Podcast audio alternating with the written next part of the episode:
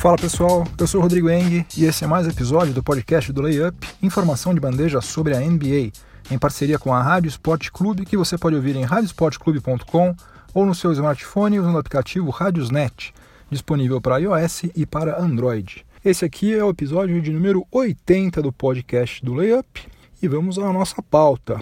No primeiro período eu vou falar sobre a atuação do técnico Tyron Lu no jogo 2 das finais da conferência é, contra o Boston Celtics. Né? Foi um episódio à parte na tumultuada pós-temporada do Cleveland Cavaliers. Tyron Lu foi muito mal nesse jogo 2. No segundo período eu vou falar sobre a outra série, a série entre Houston Rockets e Golden State Warriors. O Houston Rockets venceu o jogo 2, empatou a série e voltou a apresentar aquele mesmo basquete que fez com que a franquia texana fizesse a melhor campanha da fase regular e também melhor campanha da sua história. Né? No intervalo, a nossa máquina do tempo vai retornar até o dia 17 de maio de 1995, quando Jason Kidd e Grant Hill dividiram o prêmio de Rookie of the Year, algo que já aconteceu três vezes na história da NBA. No terceiro período, o assunto vai ser a contratação do Mike Budenholzer pelo Milwaukee Bucks. Ele é, recebeu o carimbo de aprovação do Yannis Antetokounmpo primeiro e depois ele foi confirmado pelo front office do Milwaukee Bucks. O Mike Budenholzer vai ser o próximo técnico, aliás, já é, né? O técnico do Milwaukee Bucks. E no quarto e último período, vou falar sobre o sorteio da ordem do draft 2018. Sacramento Kings e Atlanta Hawks driblaram as probabilidades e chegaram ao top 3 no sorteio, né, frustrando principalmente Dallas Mavericks e Memphis Grizzlies, que eram franquias que é, tinham mais chances de ficar entre os três primeiros times aí, mas se deram mal. Então é isso, chega de delongas, vamos ao que interessa, o podcast do Layup está no ar. O Boston Celtics venceu os dois primeiros jogos contra o Cleveland Cavaliers nas finais do leste, né? Continua invicto na pós-temporada como mandante e é capaz de chegar às finais da NBA mesmo sem ter os seus dois principais reforços para essa temporada, né? Kyrie Irving e Gordon Hayward. O Cavs não está marcando ninguém outra vez, né? E a idade avançada de alguns dos seus jogadores, em comparação principalmente com o elenco super jovem do, do Celtics, certamente não está ajudando em nada. Kevin Love voltou a, a jogar bem né, nesse jogo 2, anotou um duplo-duplo, né, marcou 22 pontos, pegou 15 rebotes, só que a sorte do Kevin continua dependendo dos milagres do LeBron James. Né? E por mais que ele seja um monstro, é muito pouco para você bater um, um, time que joga coletivamente, né? Que é talentoso, tem um bom técnico, né? Não tá fácil não, né? A situação do, do Kevs está bem complicada. Nesse jogo 2 aí, o LeBron James marcou 42 pontos e anotou um triplo-duplo. Só que mesmo assim, Cavs perdeu por 13 pontos de diferença, muita coisa. Obviamente que agora, né, essa altura, não dá mais tempo de corrigir os problemas defensivos que o, o Cavs tem, né? São problemas crônicos que já estão aí há meses.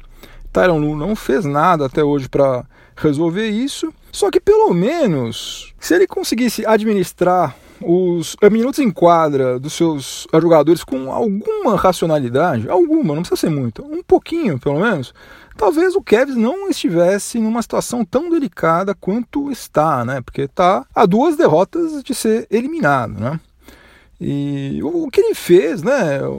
Ou melhor, o que ele deixou de fazer nesse jogo 2 aí, eu acho que foi um crime, né? Sério, se eu sou o Dan Gilbert, eu demito ele por telefone, peço para qualquer assistente técnico assumir lá, não, assume aí, toca até o final, aí seja o que Deus quiser, porque com esse cara não dá. Incompetência tem limite, né? Mas a do Tyron Lu nesse jogo 2 aí foi gritante, né? Foi gritante. LeBron James e o Kevin Love estavam sozinhos, caindo o time nas costas no setor ofensivo. Né? Setor defensivo eu nem falo nada, porque não tenho o que falar, né? A defesa deles é horrível, vamos deixar para lá.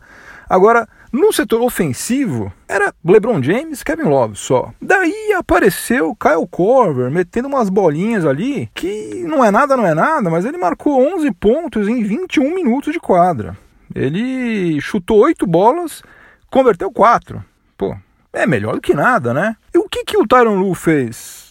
Ele simplesmente deixou Kyle Corver no banco. No terceiro quarto, que foi exatamente quando Boston Celtics virou o jogo e daí para frente acabou tudo, né? Porque virou o jogo e depois virou passeio. Kyle Korver ficou maior parte do tempo no banco. E quem que ficou em quadra? J.R. Smith, que tá uma piada, já tinha sido ridículo no, no jogo 1, né? E nesse jogo 2 aí, ele tentou sete arremessos de quadra, ele errou todos. Não marcou um ponto sequer um ponto sequer, né? É surreal. O cara ficar 27 minutos em quadro, o cara é um shooting guard, ele não marcou um ponto. E o Tyron Lu sentado no banco, assistindo do lado do Kyle Korver, o Kyle Korver sentado do lado dele, os dois lá vendo o jogo, e não passou nada pela cabeça dele, não teve nenhuma ideia. Puxa vida, o que, que eu posso fazer para tentar melhorar isso aqui? Não, não fez nada. Impressionante.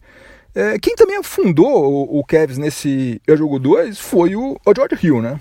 George Hill marcou 3 pontos e fez uma assistência em 33 minutos. O camarada é um armador titular, ele ficou em quadra 33 minutos, marcou 3 pontos e fez uma assistência. No jogo 1, o Rio também tinha ficado abaixo da linha da mediocridade, né? Uh, mas parece que pro Taran Lu tá tudo bem. Não, tá tudo bem, vamos deixar ele jogando aí, tá tudo beleza. Eu não sei se vocês se lembram, mas há mais ou menos um ano atrás, o, LeBron James reclamou publicamente que o Cavs não tinha um playmaker, né? um cara para criar jogadas. Provavelmente essa reclamação dele pública aí contribuiu bastante também em alguma medida, de alguma maneira, né, para que o Kyrie Irving decidisse sair de lá, né, picar a mula lá de Ohio. Agora, o, LeBron James está nas finais da Conferência Leste, jogando ao lado de um armador titular que ficou em quadra durante mais do que 60 minutos nas duas últimas partidas e fez uma assistência no jogo 1 e nenhuma assistência no jogo 2. Ou seja, 60 minutos de quadra, armador titular, jogando ao lado de LeBron James, de outros camaradas que sabem finalizar, ele fez uma assistência. É assim, um negócio bizarro, bizarro. George Hill é um bom marcador, não tem a menor dúvida quanto a isso, né? mas não dá para um cara que é uma nulidade no ataque ficar esse tempo todo em quadra. Né? Quer começar com o Rio? Beleza, mas a partir de quando a coisa tá indo pro brejo, tá vendo que a coisa não tá dando certo, não tá rendendo como foi nesses dois jogos, arrisca alguma coisa, coloca o José Calderon, coloca o Cedi Osman lá, o Jordan Clarkson, Rodney Hood, qualquer um, improvisa qualquer coisa, coloca o próprio LeBron James para ser armador, né? Pelo menos você vai deixar de ter um peso morto ali. Sei lá, faz qualquer coisa faz qualquer coisa, menos ser conivente com uma receita aí que está nitidamente azedando o caldo do Cavs, né? Porque se continuar assim, realmente, se bobear, vai acabar sendo varrido até, né? Seria uma coisa bizarra. É, até porque, se é para você ser eliminado e é demitido, que eu acho que ele vai ser, independentemente do que acontecer, acho que mesmo, já falei isso aqui, acho que mesmo que o Kevin seja campeão, eu acho que ele vai ser demitido. Mas enfim, se é para você ser eliminado, demitido, criticado, sei lá, pelo menos tenta alguma coisa, mostra um pouco de personalidade, né? Porque desse jeito aí é um negócio irritante, né? Mesmo você que não torce, eu não torço pro Cavs, aliás, eu prefiro, como eu já falei aqui, que o Celtics passe, porque eu quero que a gente tenha uma nova final, novos protagonistas, que a coisa deu uma reformulada aí, mas irrita, irrita ver um time que poderia render muito mais do que rende e o técnico não fazer absolutamente nada, né? Fica só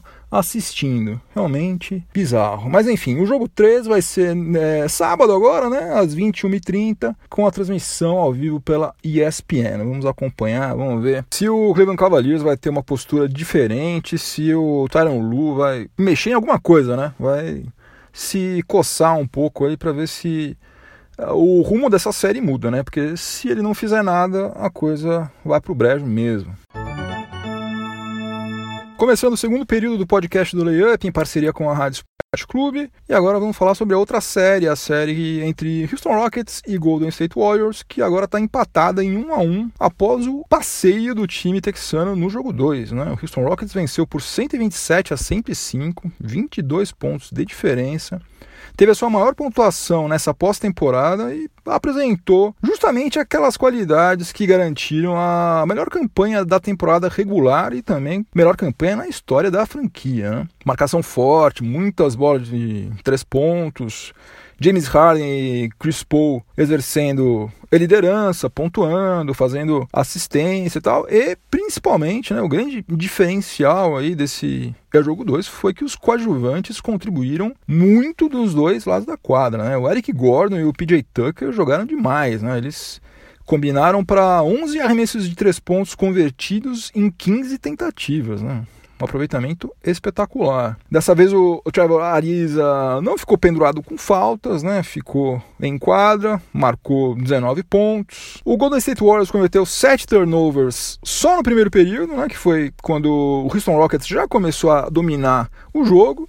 E daí, a partir desse ponto aí, a coisa já foi desandando gradualmente, né? Isso aí, não sei se você se lembra, já aconteceu com o Golden State Warriors no jogo 3 contra o New Orleans Pelicans, né? O, o Warriors entrou em quadra meio dispersivo, meio que com aquele sentimento de que, ah, qualquer hora a gente ganha o jogo, qualquer hora a gente vira isso aqui e tal. E daí não dá não. Playoff não é essa facilidade toda não. O Golden State Warriors é favorito, Kevin Durant tá jogando demais, tá destruindo. Marcou 37 pontos no jogo 1, marcou 38 pontos nesse jogo 2 aí, mas o Warriors não vai passar sem jogar, não. Vai ter que jogar muito mais que isso aí. E, aliás, um cara que precisa aparecer muito mais é o Stephen Curry, né? Só converteu duas bolas de três pontos em 13 tentativas nessas duas primeiras partidas, né? Realmente é muito pouco. É um aproveitamento digno do André Robertson. Né? Acho que André Robertson nas playoffs do ano passado teve um desempenho melhor até. Hein? Bom, mas como cada uma das duas partidas teve histórias completamente diferentes, né? Fica meio difícil a gente imaginar o que, que vai acontecer daqui em diante, né? Que Golden State Warriors que vai entrar em quadra no jogo 3, como é que o Houston Rockets vai entrar, porque o jogo 1 foi de um jeito e o 2 foi de outro, completamente diferente. E apesar de eu estar torcendo por uma final é, nova, né? Minha torcida, como eu já falei várias vezes, é Houston Rockets e Boston Celtics, né? Uma final raiz, uma final anos 80. Só que eu acho que vai dar Golden State Warriors. Acho que eles vão voltar a entrar na frequência de playoffs aí nesses dois jogos que eles vão fazer agora em Oakland. Steve Kerr deve dar uma chacoalhada neles lá. Vamos ver como é que a coisa anda. O jogo 3 vai ser agora no domingo, às 21 horas, com transmissão ao vivo pelo Sport TV. Estarei cornetando pelo Twitter, como eu quase sempre faço quando eles passam algum jogo ao vivo. Acompanha lá pela hashtag respectiva, né? Do Sport TV, é hashtag NBA no Sport TV e a da ESPN é hashtag NBA na ESPN.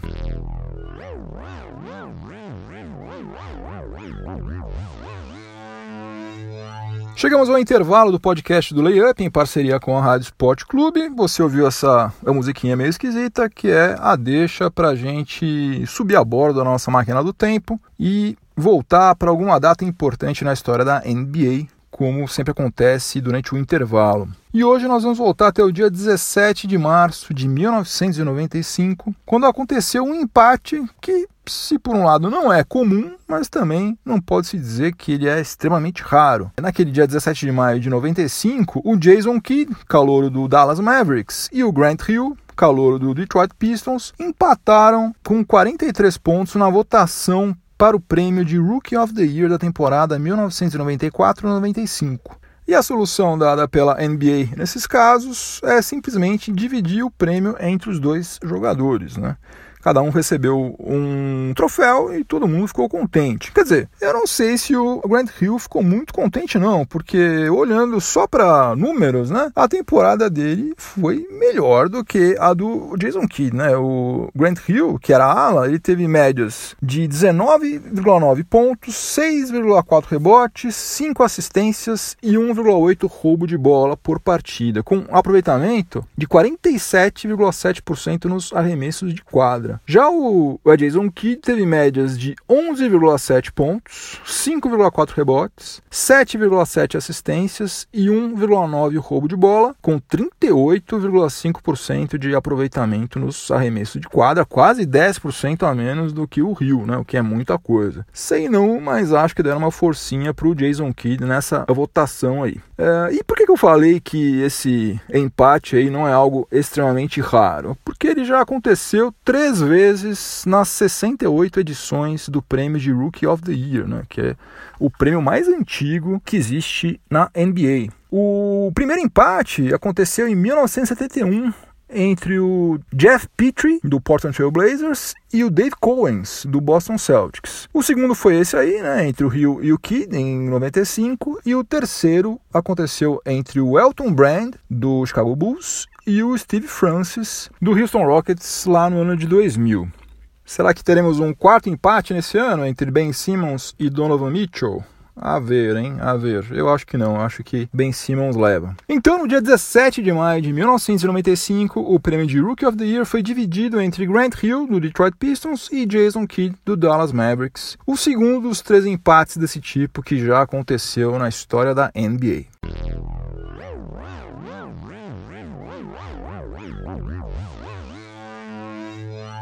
De volta para os dias atuais, para a gente começar o terceiro período do podcast do Layup em parceria com a Rádio Sport Clube. E agora eu vou falar sobre a contratação do Mike Budenholzer pelo Milwaukee Bucks. Mike Budenholzer, ex-técnico do Atlanta Hawks, assinou um contrato de quatro anos com a franquia de Wisconsin e vai ter a missão de levar o Bucks a um patamar mais elevado do que apenas a primeira rodada dos playoffs, né, como aconteceu em 2016 e em 2017. Esse emprego aí do, do Bucks era provavelmente o mais cobiçado entre os que ainda estão disponíveis, né? Porque não é todo dia que você tem a chance de treinar um cara com a qualidade, né, do Yannis Antetokounmpo, né? O cara é um camarada fora de série e ainda não está nem perto de chegar no seu ápice, né? Ele ainda está evoluindo. É, só para a gente recapitular, como é que estão as coisas em matéria de técnicos, né? Que tá uma troca-troca de técnico aí maluco, né? Vamos fazer um balanço aqui do que já aconteceu. O Phoenix Suns contratou o Igor Kokoskov,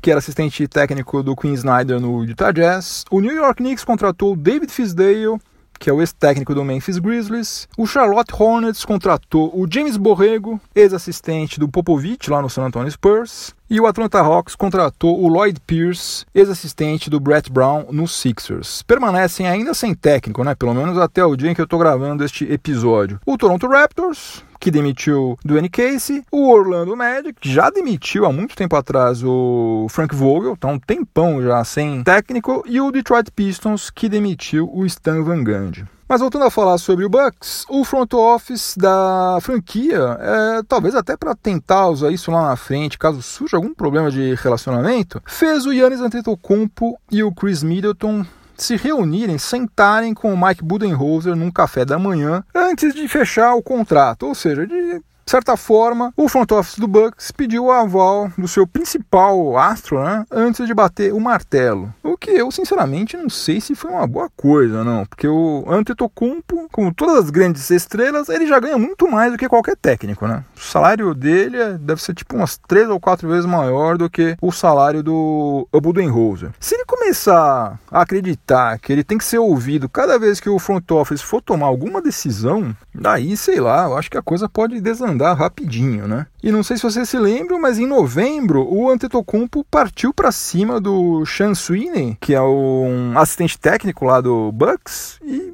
simplesmente porque ele não gostou de ter sido criticado. Tiveram que segurar lá o Greek Freak porque ele queria dar na cara do Sean Sweeney. Bem, mas enfim, Tomara que tudo dê certo, que o Budenholzer consiga exercer a sua autoridade aí e fazer o trabalho dele em Milwaukee. Né? Competente ele já provou que é, né? Ele foi assistente técnico do Popovich durante 17 anos, né? Em, acho que todos os títulos, né? Em quase todos os títulos, não, em todos os títulos, em todos os cinco títulos, o Mike Budenholzer estava lá ao lado do Greg Popovich. Fez um ótimo trabalho no Atlanta Hawks, né? Foi até eleito Coach of the Year. Só que daí o Hawks resolveu embarcar naquele processo, né? No mesmo processo do Philadelphia 76ers, né? Começou a tancar e ele falou: Ó, oh, deixa eu cair fora que eu não tenho estômago para ficar perdendo 60 jogos por ano aqui, muito obrigado, toda saída. Agora a gente pode esperar um, um Bucks que movimenta muito mais a bola, né? Dando aquele passe extra para tentar achar alguém é, livre, né? Fazendo mais assistências, usando menos o isolation e também cometendo menos faltas, né? Que no final das contas é o estilo de jogo que o Popovich instituiu lá no Spurs e que está fazendo escola em toda a NBA. Né? Se você for ver o que tem de cara que era assistente técnico do Popovich sendo head coach por aí, já deve ter uns três ou quatro. Uh, eu acho que a chegada do Budenholzer vai ser ótima, principalmente para o Malcolm Brogdon, né, que tem justamente as qualidades que o Budenholzer valoriza, né? E também acho que agora a gente vai ter a oportunidade de conhecer a verdadeira natureza do Antetokounmpo, né? Porque com o Budenholzer ele vai ter que se adaptar a um estilo de jogo bem mais coletivo, né? E na minha opinião muito melhor do que o estilo de jogo que ele estava acostumado, né? Ele estava acostumado a ter a bola na mão, ele partir para cima, ele resolver e tal. Não que ele vá deixar de fazer isso, obviamente, até porque senão não faz o menor sentido você ter um cara tão bom quanto ele, né? A grande vantagem de você ter alguém dominante que, que nem ele é, ó, meu amigo, resolve aí porque a coisa tá feia. Mas não vai ser mais com a mesma frequência do que antes, pode ter certeza disso. Vai ser o plano B ou o plano C. O plano A vai ser movimentar a bola, fazer um plano de jogo coletivo mesmo. Vamos ver se o Antetokounmpo vai curtir isso aí, vai entender e vai se adaptar a esse novo esquema aí do Budenholzer. Tomara que sim, tomara que dê tudo certo. Sou fã do Antetokounmpo. Acho o Budenholzer um ótimo técnico, tomara que dê tudo certo, mas vamos conferir. No quarto e último período do podcast do Layup, em parceria com a Rádio Sport Clube, o assunto vai ser o sorteio do draft da NBA que aconteceu agora no último dia 15. E esse ano foi o último ano com as mesmas regras de distribuição de probabilidades que começaram a ser usadas lá em 1994. No ano que vem muda tudo isso. Até esse ano, o time que fazia a pior campanha tinha 25% de chance de ficar com a primeira escolha, 19,9% de ficar com a segunda e 15,6% de ficar com a terceira. A partir de 2019, os três times com as piores campanhas independentemente de qual teve a pior, os três últimos é, terão 14% de chance de ficar com a primeira escolha. Então, tanto faz se você tiver feito a pior campanha, ou a segunda pior, ou a terceira pior, todo mundo, os três piores, vão ter as mesmas chances, 14% de chance de ficar com a primeira escolha. Então, é, não vai valer tanto a pena praticar tanque quanto vale atualmente. Só que nesse ano, né, encerrando essa fase aí que durou 24 anos, o tanking compensou bastante, né, pelo menos para o Phoenix Suns, que fez a pior campanha na fase regular e ficou com a primeira escolha pela primeira vez na sua história. Né? Nunca o Phoenix Suns tinha ficado com a primeira escolha. A expectativa agora é para saber como que eles vão usar essa primeira escolha, né? Eles vão ter um doce dilema de resolver se eles vão selecionar o pivô de Andre Ayton ou o prodígio esloveno Luka Doncic. O tanque também compensou bastante para o Sacramento Kings e para o Atlanta Hawks, que ficaram respectivamente com a segunda e com a terceira escolhas. O Kings tinha remotas chances de ficar no top 3, mas acabou com a segunda escolha, a mais alta da franquia desde 1989. Mesma coisa em relação ao Hawks, né, que tem ótimas lembranças da última vez em que também ficou com a terceira escolha, que foi em 2007, quando selecionou o Al Horford. E as probabilidades passaram a rasteira no Memphis Grizzlies e no Dallas Mavericks, times que fizeram campanhas piores do que o Sacramento Kings, mas ficaram com escolhas piores também. se deram mal, se deram mal duas vezes. Fizeram campanhas piores, perderam mais jogos, passaram mais vexame e acabaram ficando com escolhas piores também. Aliás, se você ainda não viu, assista lá no layup.com.br um vídeo que foi gravado no momento em que o pessoal do front office lá do Sacramento Kings ficou sabendo que a franquia tinha ficado com a segunda escolha. Parece que todo mundo ganhou o bolão da Mega Sena da virada, uma festa total ali. E aquela escolha do Brooklyn Nets, que o Celtics passou para frente na troca do Kyrie Irving com o Cleveland Cavaliers e deu margem para um monte de especulações e tal, não virou absolutamente nada de especial. Vai ser a oitava escolha, dificilmente vai ter algum impacto muito significativo. Tanto se o Cavs é, resolver exercê-la ele mesmo, ou se ele quiser fazer alguma troca, né? Se bem que temos calouros aí como o Donovan Mitchell e Caio Kuzma, né, provando que toda escolha, né, por mais baixa que ela seja, sempre pode fazer a diferença. O negócio, na verdade, é você saber usar, né? Você ter escolha é muito bom, né?